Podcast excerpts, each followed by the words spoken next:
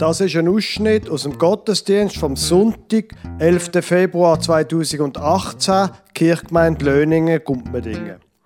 In der Serie Was mir der Glaube bedeutet, hören Sie ein Interview mit dem Jack Walter aus Löningen und dann hören Sie die Predigt vom Pfarrer Lukas Huber über 1. Mose 50, 15 bis 26.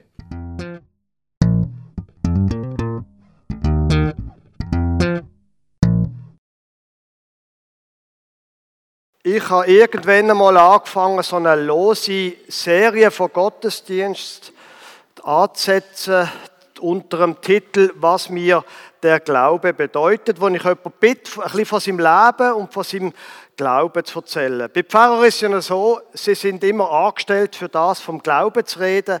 Und manchmal, denke ich, ist es interessant, wenn man auch von jemand anderem als immer nur vom Pfarrer etwas hört. Darum habe ich den Jack Walter gefragt, ob er ein paar Fragen würde beantworten und ich bitte gerade, hier vorne zu kommen. Also, ähm, zuerst mal, Jack, wie alt bist du? Bei einem Mann darf man das ja fragen. Du musst es selber ausrechnen, 1931. Uiuiui, ui, okay. Ich habe nicht Mathematik studiert, das ist schon ziemlich viel Jahre. Gut, also. Ähm, du hast beruflich ja ein relativ, wie soll ich sagen, ein abwechslungsreiches Leben gehabt. Kannst du so die wichtigsten Stationen kurz erzählen? Wichtig, was ist wichtig?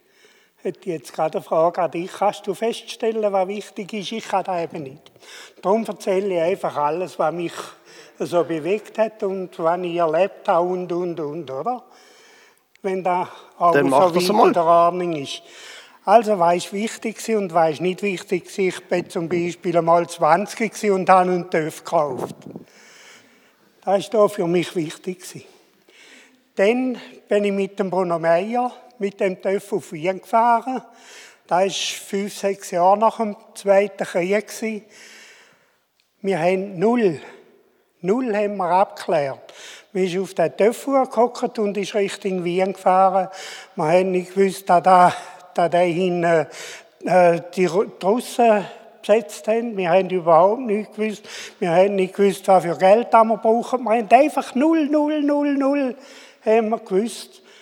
Und da wir wieder rumgekommen sind, da sind wir zwei ganz sicher nicht schuld gewesen. Da haben wir einen Schutzengel von A bis Z. Nachher haben wir Verschiedenes erlebt. Und da hat mich so wenig da, da für andere Leute wichtig war, für mich ist da richtig wichtig oder? Beim Beruf ist es mir ein bisschen anders gegangen. Da habe ich gemeint, ich sei der Schleuste und sei der Gescheitste. Ich habe gewusst, dass das Löningen zwei Schmiede hat und eine Wagnerei. Und ich habe gedacht, wenn ich Wagner lerne, dann sei für erlebt, ich sei dann die nicht. Ich habe dann mich erkundigt bei der Berufswahl und überall und allen gesagt, ja, da ist schon gut, ja, da ist schon gut. Lern du noch Wagner. Und ich habe Wagner gelernt und als ich die Lehre fertig hatte, ist der Wagnerberuf verschwunden gewesen. Es ist gar nicht mehr interessant gewesen, um die Wagnerei zu übernehmen. Ich bin dann noch schnell ein bisschen vor gewesen. Münchenstein in der Laterfabrik Kohl in Sur, bin aber dann gleich wieder retour und bei Zahnfabrik Müller eingetreten. Ja, schließlich habe ich ja Namen müssen ein bisschen arbeiten und etwas verdienen. 1951 hat man die Weinbaugenossenschaft Löningen gegründet und da hat man ja auch einen sollen haben, der einigermaßen wenigstens gewusst hat, was wie ist und so und was Reben sind. Und ich habe mich dann entschlossen, zum den Normallehrgang an der Forschungsanstalt Wedeswil zu besuchen. Es hat dort mal einen Normallehrgang, das war eine Art Technikerschule und ein höherer Lehrgang, da wäre die Ingenieurschule gewesen. Aber ich habe bloß den Normal besucht. Ich habe gedacht, da lange für, da lange für mich schon. Und dann bin ich nachher zu Löningen in die Zaumfabrik. Und nebenbei habe ich dann immer die Weinbaugenossenschaft Löningen so gut betreut, wie es halt schließlich gegangen ist. In der Zahnfabrik bin ich praktisch der einzige Berufsmann auf dem Holzfach und habe da und dort können Verbesserungsvorschläge machen, wo viel durchgeführt worden sind. Aber die größten Möcke rechte Tor und rechte Wände und vor allem rechte Heizung machen, da man auch im Winter hätte können schaffen. Da hat die Geschäftsleitung nicht wissen und dann habe ich gedacht, wenn ihr nicht wollt, dann wollte ich auch nicht.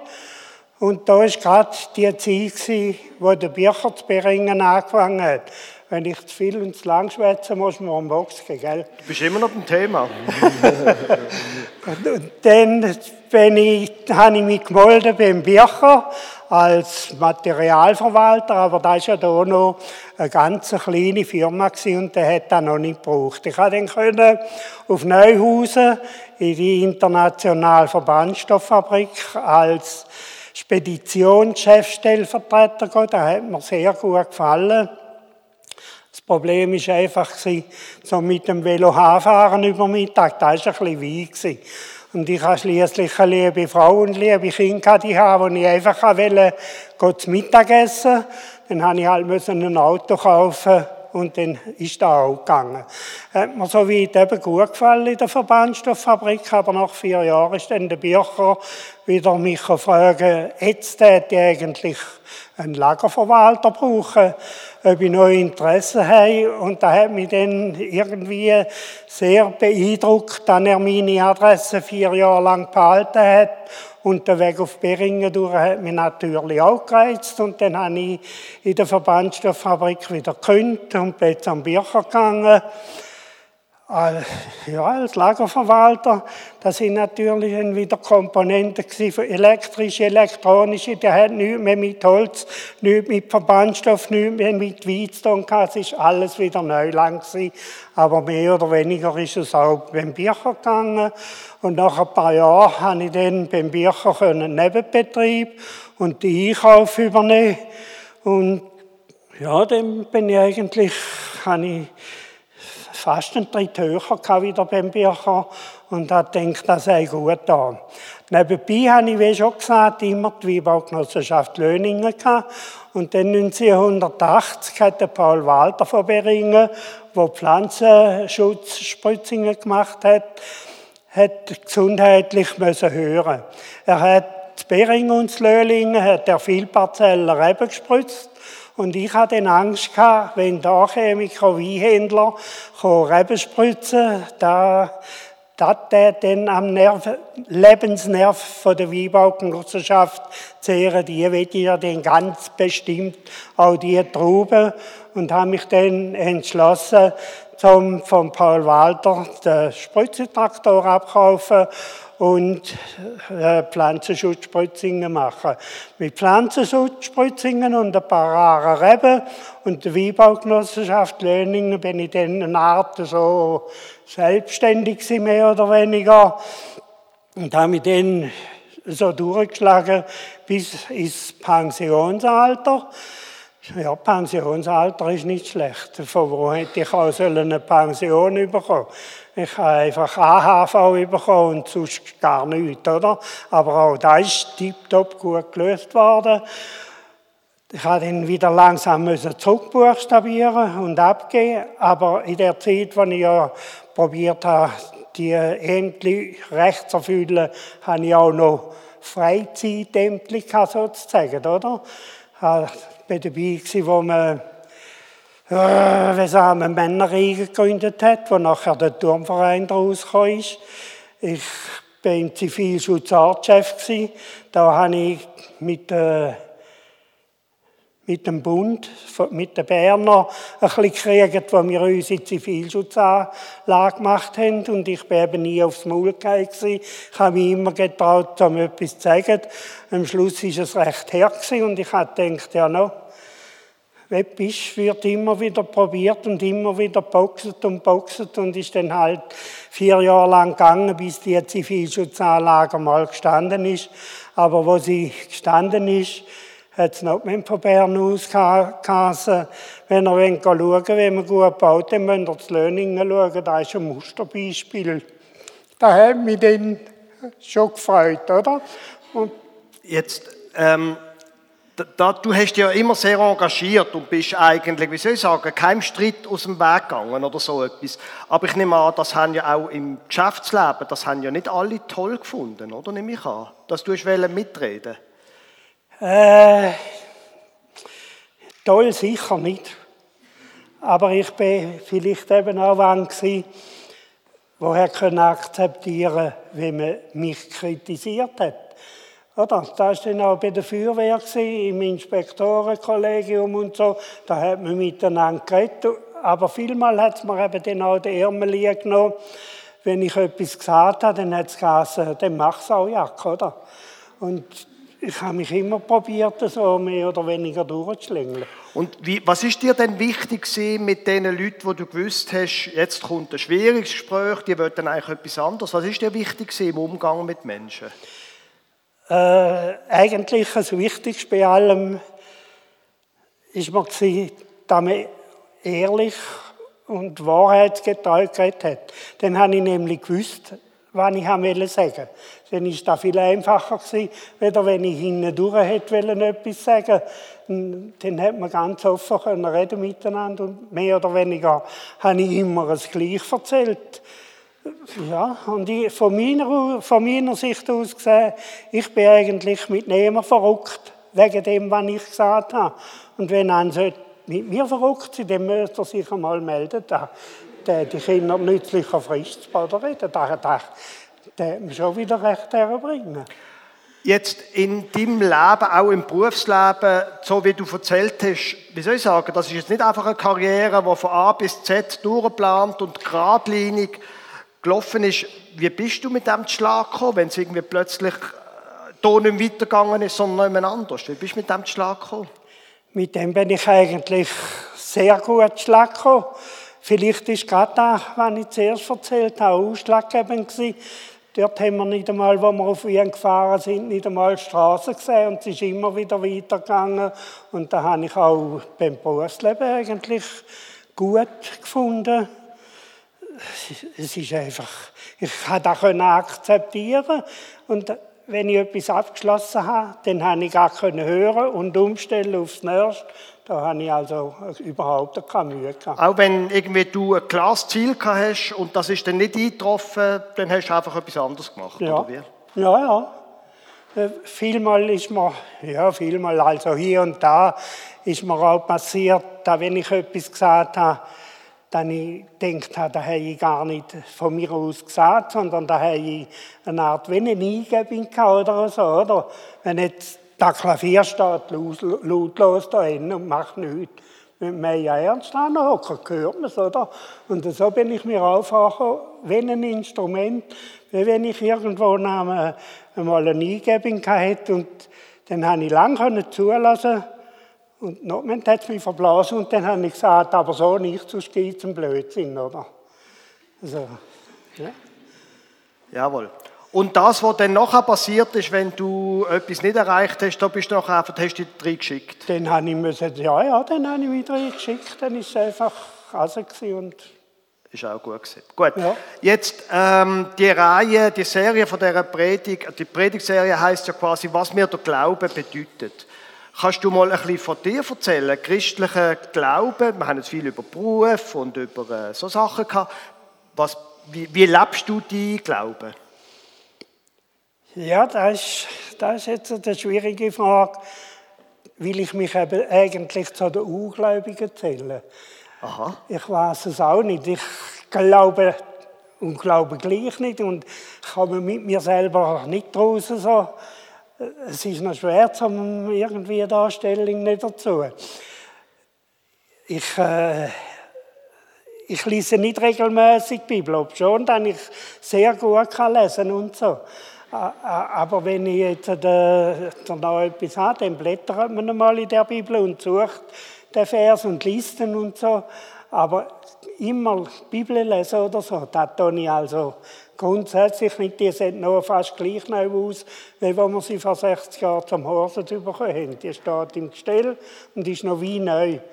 Kannst du dann der nächsten Generation weitergeben quasi. Okay. Und wie ist es denn, äh, tust du im Alltag, also für dich allein, nicht einem Gottesdienst, tust du da beten zum Beispiel? Äh, da tue ich dann schon noch viel, und zwar tue ich viel beten für einfach ein Problem, wo ich vielleicht weiß, wo ich kenne. Beten tue ich viel. Ob schon dann ich irgendwie nicht glaube, aber ich glaube, das Beten hat einen Wert, da glaube ich dann wieder, oder? Und wenn ich auch weiß, dass ich jemandem schlecht geht, dann bete ich vielleicht für den, dass ihm wieder so besser geht und so weiter. Ganz selten oder überhaupt nie bete ich für mich, für mich danke bloß. Ich habe bloß noch zu danken und danke ich bei jeder Gelegenheit. Danke, dass mir geholfen hast, steigen auf und so weiter. Wirklich bei jedem, bei jedem kleinen bisschen sage ich einfach Danke vielmals. Du bist jemand von denen, die regelmäßig in den Gottesdienst kommen. Das bedeutet dir ja auch etwas offenbar. Was, wieso gehst du regelmäßig in den Gottesdienst? Da hat mich der Paulus Bachmann ehemals Pfarrer auch mal gefragt. Dann habe ich gesagt, Herr was, dann habe ich wenigstens eine Stunde Frieden.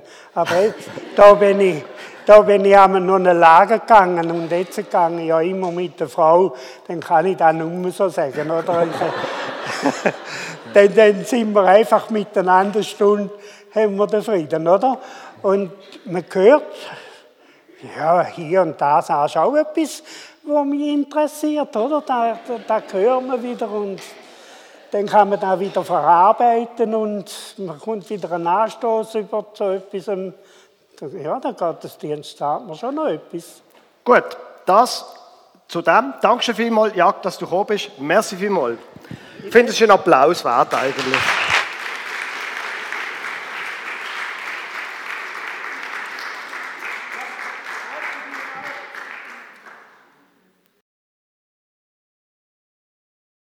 Liebe Gemeinde, der Predigtext, wo wir nachher gerade lesen, da steht am ganz am Ende vom Leben von Josef. Der Josef, kurz zusammengefasst, ist am Ende von seinem Leben endlich ganz oben angelangt. Er hat das erreicht, was er schon als Kind, als junger Erwachsener davon träumt hat. Endlich sind seine Träume in Erfüllung gegangen. Allerdings, es ist schon ein bisschen anders rausgekommen als das, wie er sich vorgestellt hat. Er hat in Ägypten einen Ministerposten bekommen, quasi Volkswirtschaftsminister. Und das war super, aber in Ägypten und nicht in seiner Heimat in Israel. Er hat seine Ursprungsfamilie können retten vor dem Hunger wo eine schreckliche Hungersnot in Israel entstanden ist.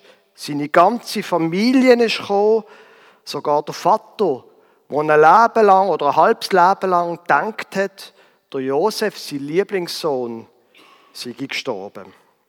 Und wo dann der Vater gestorben ist, der Jakob, da lesen wir das im 1. Mose 50, Abvers 15.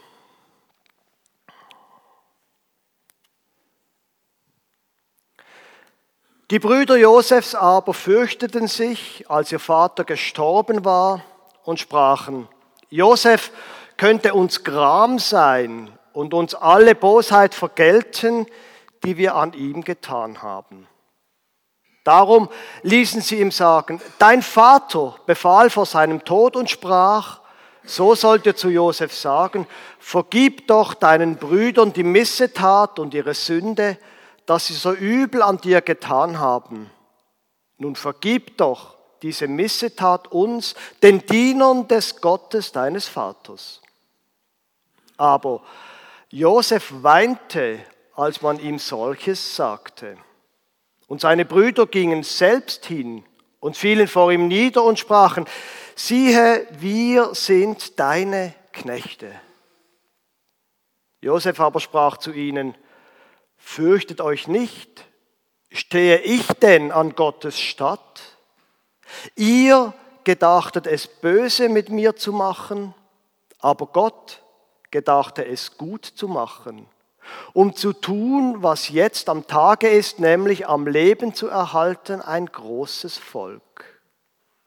So fürchtet euch nun nicht, ich will euch und eure Kinder versorgen.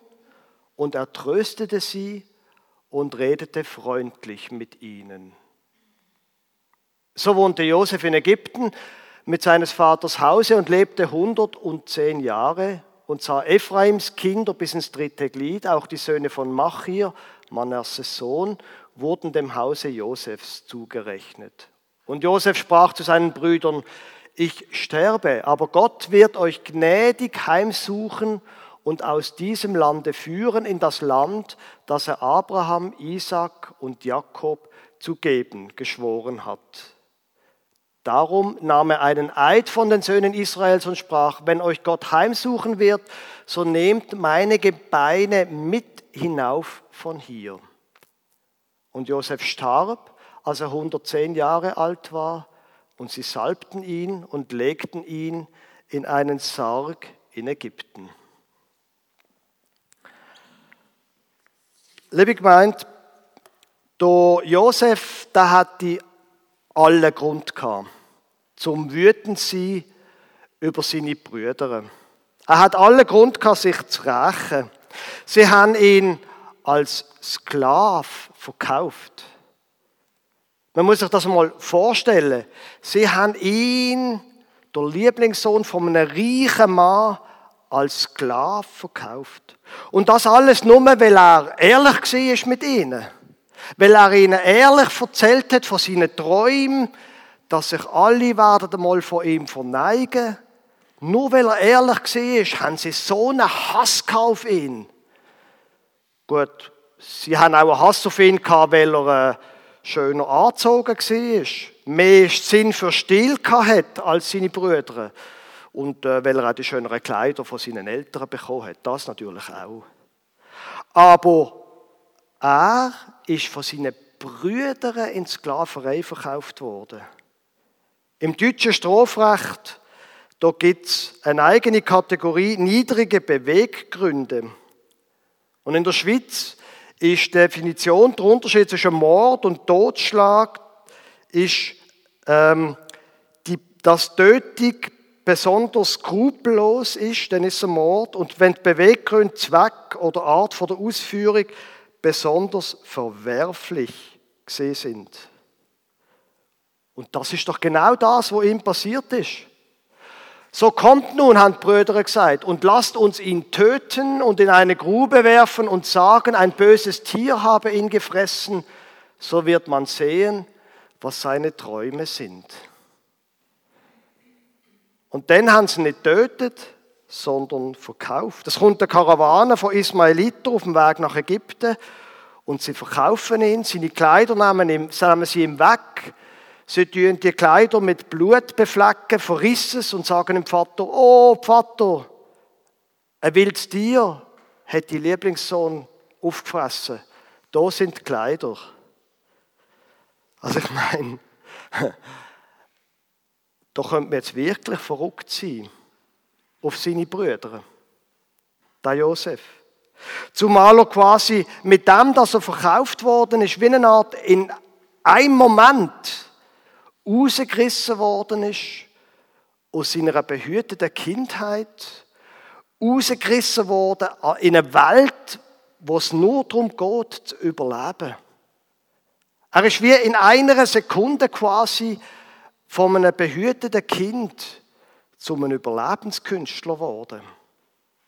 Quasi ganz, ganz, ganz schnell müssen erwachsen werden.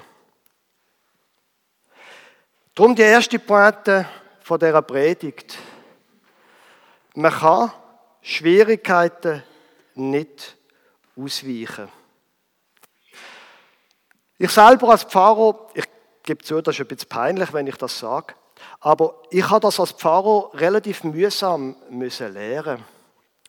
Ich bin jemand, der sehr gern den Frieden hat mit allen. Ich bin jemand, was sehr gern allen recht macht, der Gemeinde und der Pfarrkollegen. Und irgendwann habe ich gemerkt, wenn ich das mache, dann rede ich hier so und hier rede ich so und hier rede ich so und nicht von dem glaube ich selber. Und ich habe gemerkt, das geht nicht. Das geht nicht. und ich kriege sowieso Probleme im Leben. Also warum habe ich gelernt, warum soll ich nicht gerade von Anfang an zu dem stehen, wie ich selber bin?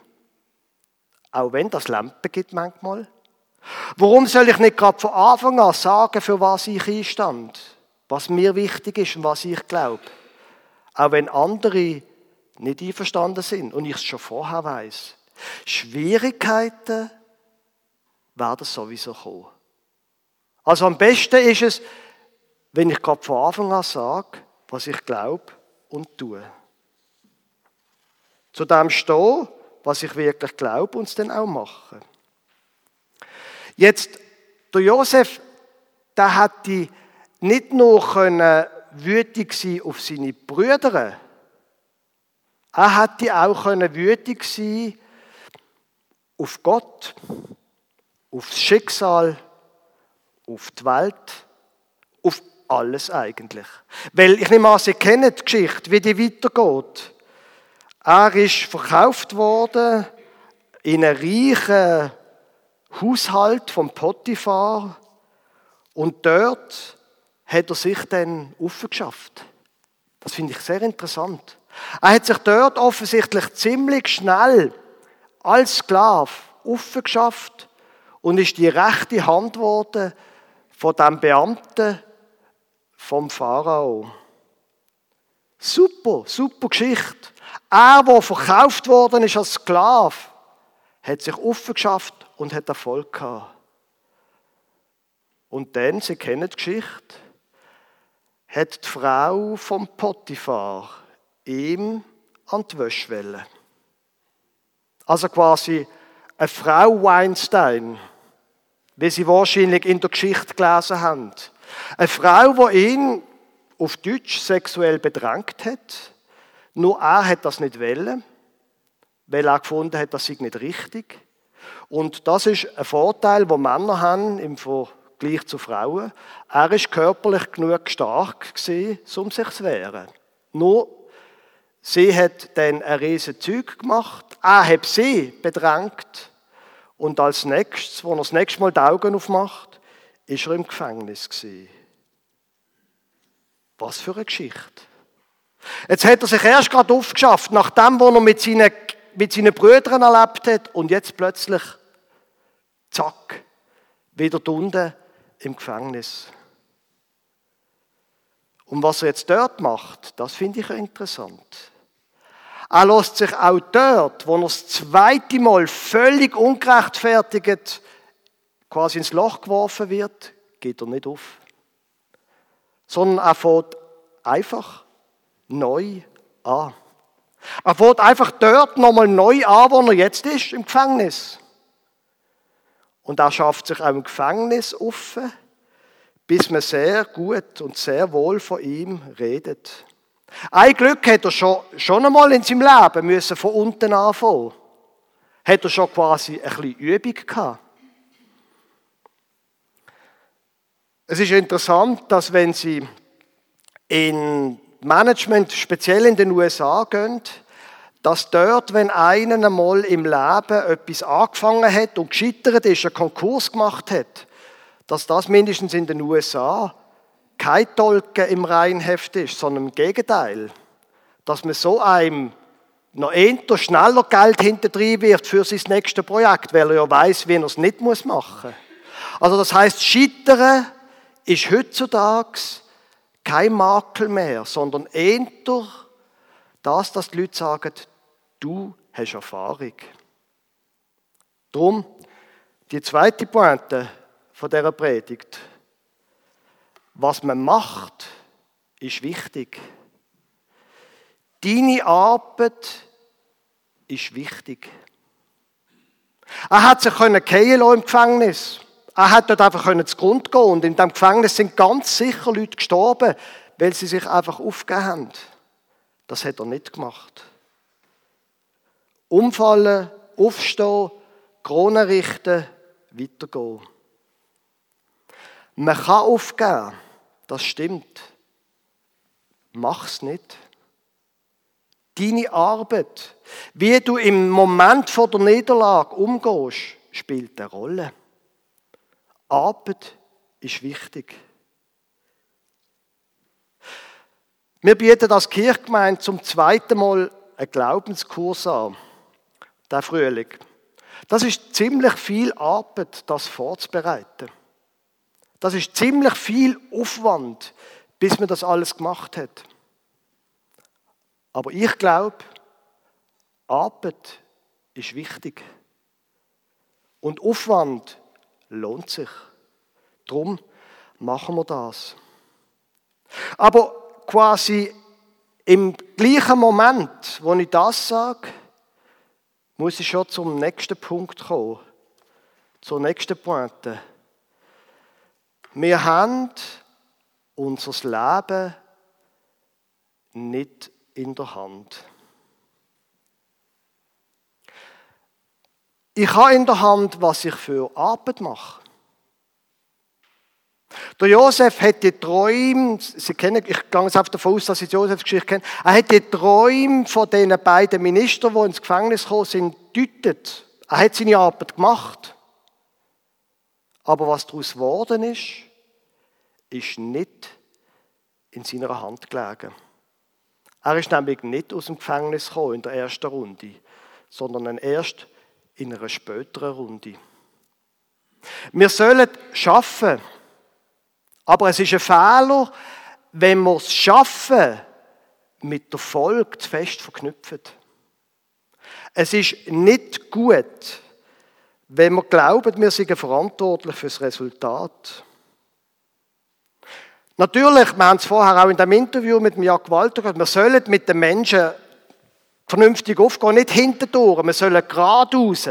Und wenn, wenn etwas ist, darüber reden, wir sollen geradlinig unsere Sache machen. Aber wir sind nicht verantwortlich für das, was der andere macht. Und es ist ein Irrtum, wenn man meint, man könne Fußballerspruch, man könne das Glück erzwingen ich weiß nicht, die von Ihnen, die überhaupt Fußball hören, das kommt bei jedem zweiten Match, dass wir das Glück können erzwingen können. Was für ein Quatsch. Was für ein Quatsch. Man muss einfach shooten. Logisch. Aber man kann das Glück nicht erzwingen. Was für ein unbeschreiblicher, gut, Fußballer neigen ja nicht dazu, sehr intelligent zu sein, insofern. Okay, da, da hat jetzt sagen sollen das gibt es zu. Wobei, wenn man da hat, kann, ja, okay, lassen wir das jetzt.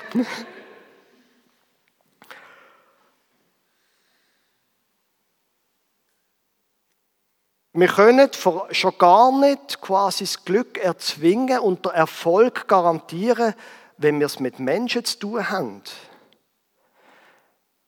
Wenn man Wagner ist, dann kann man ziemlich genau sagen, was mit den Produkten, die man herstellt, macht und merkt nachher, dass der Beruf gar nicht gibt. Aber spätestens dann, wenn man es mit Menschen zu tun hat, dann merkt man, man muss das trennen voneinander. Die Arbeit vom Resultat trennen. Es gibt einen schönen Spruch in dem Buch der Sprüche. Des Menschen Herz erdenkt sich seinen Weg, aber der Herr allein lenkt seinen Schritt. Verkürzt, Sie kennen das Spruch sicher, der Mensch denkt und Gott lenkt. Die Arbeit vom Resultat zu trennen, ist, glaube ich, ein wichtiger Prozess. Speziell für Menschen, die wo Erfolg sehen für erfolgstriebene Leute, die können sich nach meiner Beobachtung in Wahnsinn treiben. Mit dem, dass sie das Glück erzwingen Wenn man aber in der Lage ist, das zu trennen, dann glaube ich, hilft das der geistigen Gesundheit. Und möglicherweise ist das tatsächlich auch ein Lernprozess, wo bei vielen Menschen in der Lebensmitte erst anfängt. Vorher denkt man, man hat alles im Griff und man muss schaffen, man muss sich eine Karriere erarbeiten und irgendwann merkt man, man läuft in eine Wand rein und holt sich eine blutige Nase oder noch Schlimmeres. Und wenn man dann nachdenkt, kommen einige Leute, einmal die, die dann gut weitermachen, kommen zum Schluss, ich muss meine Arbeit vom Erfolg trennen. Das ist nicht das Gleiche. Ich selber habe das bei mir für mich müssen lernen, wie das ist, dass man die Sachen trennt. Weil wenn man sich über, zum Beispiel über den Erfolg definiert und dann plötzlich merkt, man kann den nicht herstellen, dann kann das dazu führen, dass man in eine ziemliche Identitätskrise kommt. Wer oder was bin ich denn, wenn ich nicht Erfolg herstellen kann? Aber wenn man es schafft, dann wirkt das eine große innere Freiheit.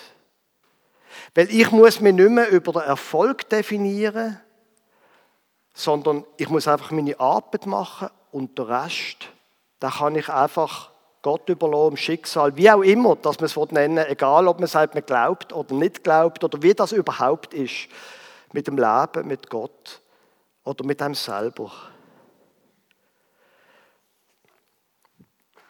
Die vierte Pointe. Die Befreiung hat Auswirkungen. Ähm, ich erzähle Ihnen mal etwas von meinem Leben. Ich habe letztes Jahr nicht ein sehr gutes Jahr gehabt. Das sind Fragen, die ich jetzt gerade darüber geredet habe, die mich selber ziemlich stark beschäftigen. Ähm, und äh, das hat verschiedene Faktoren gehabt. Eins von den Sachen, die mich beschäftigt hat, ist, dass ich irgendwie in unserer Ehebeziehung, das ist einfach nicht so gewesen, wie ich mir das vorgestellt habe. Und äh, wir haben, das habe ich glaube ich auch schon erzählt, seitdem meine Frau und ich geheiratet sind, wir sind jetzt über 20 Jahre geheiratet, gehen wir immer einmal oder zweimal im Jahr zu Leuten, eine Art Eheberatung oder so, wo wir über Sachen reden. Und das letzte, beziehungsweise unterdessen das vorletzte Mal, wo wir gegangen sind, dort ist etwas ganz Merkwürdiges passiert. Und zwar ist mir dort plötzlich bewusst worden, wo mein Problem liegt. Mir ist plötzlich wie eine Art Klarheit gekommen über die Zusammenhänge von Arbeit, Auswirkung und dann wie Menschen und wie ich bin. Sie erlauben mir, wenn ich nicht mehr in Details gehe. Und das Merkwürdige an dieser Angelegenheit war, dass ich von dort habe, wo ich wie eine Art für mich eine innere Klarheit bekommen habe, dass ich Sachen einfach an, an verändern. Sachen in meinen Beziehungen. Und merkwürdigerweise, einfach eine Auswirkung davon, auch Sachen, wie ich mit mir selber umgehe. Natürlich habe ich gewusst, man sollte Sport treiben. Und ich habe es auch gemacht. Einmal, wenn ich mit dem Werner Neff bin rennen, wenigstens einmal oder vielleicht sogar ein zweites Mal. Und es war immer ein Kampf. Und das Merkwürdige ist, ich, ich weiß, es klingt esoterisch, ich gebe es zu, aber dort, wo ich wie eine Art den Moment von der Klarheit bekommen habe, für was ich da bin, was ich soll, Seither ist es für mich eigentlich kein Problem, mit drei oder viermal mit zu bewegen.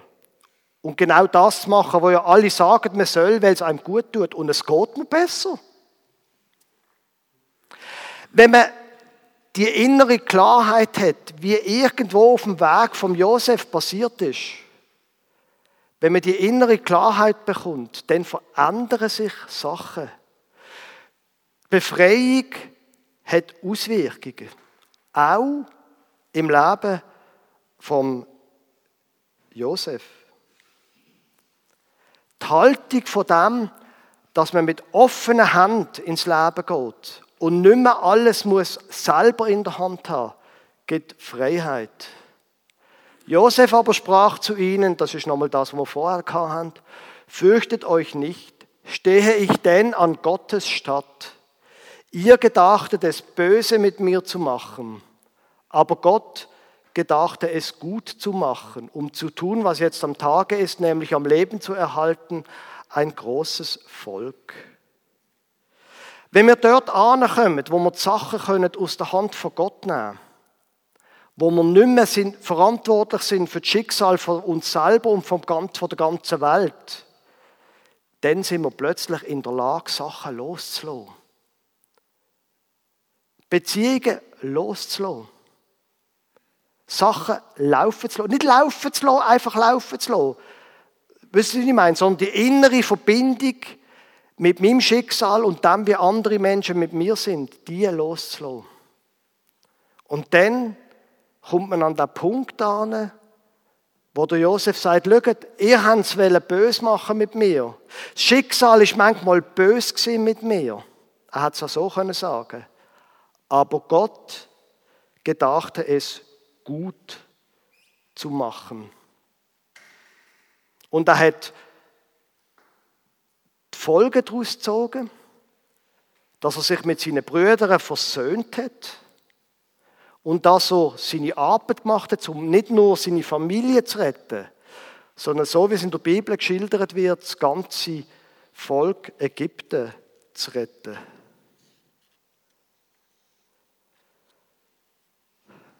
So stellt sich Gott unser Leben vor.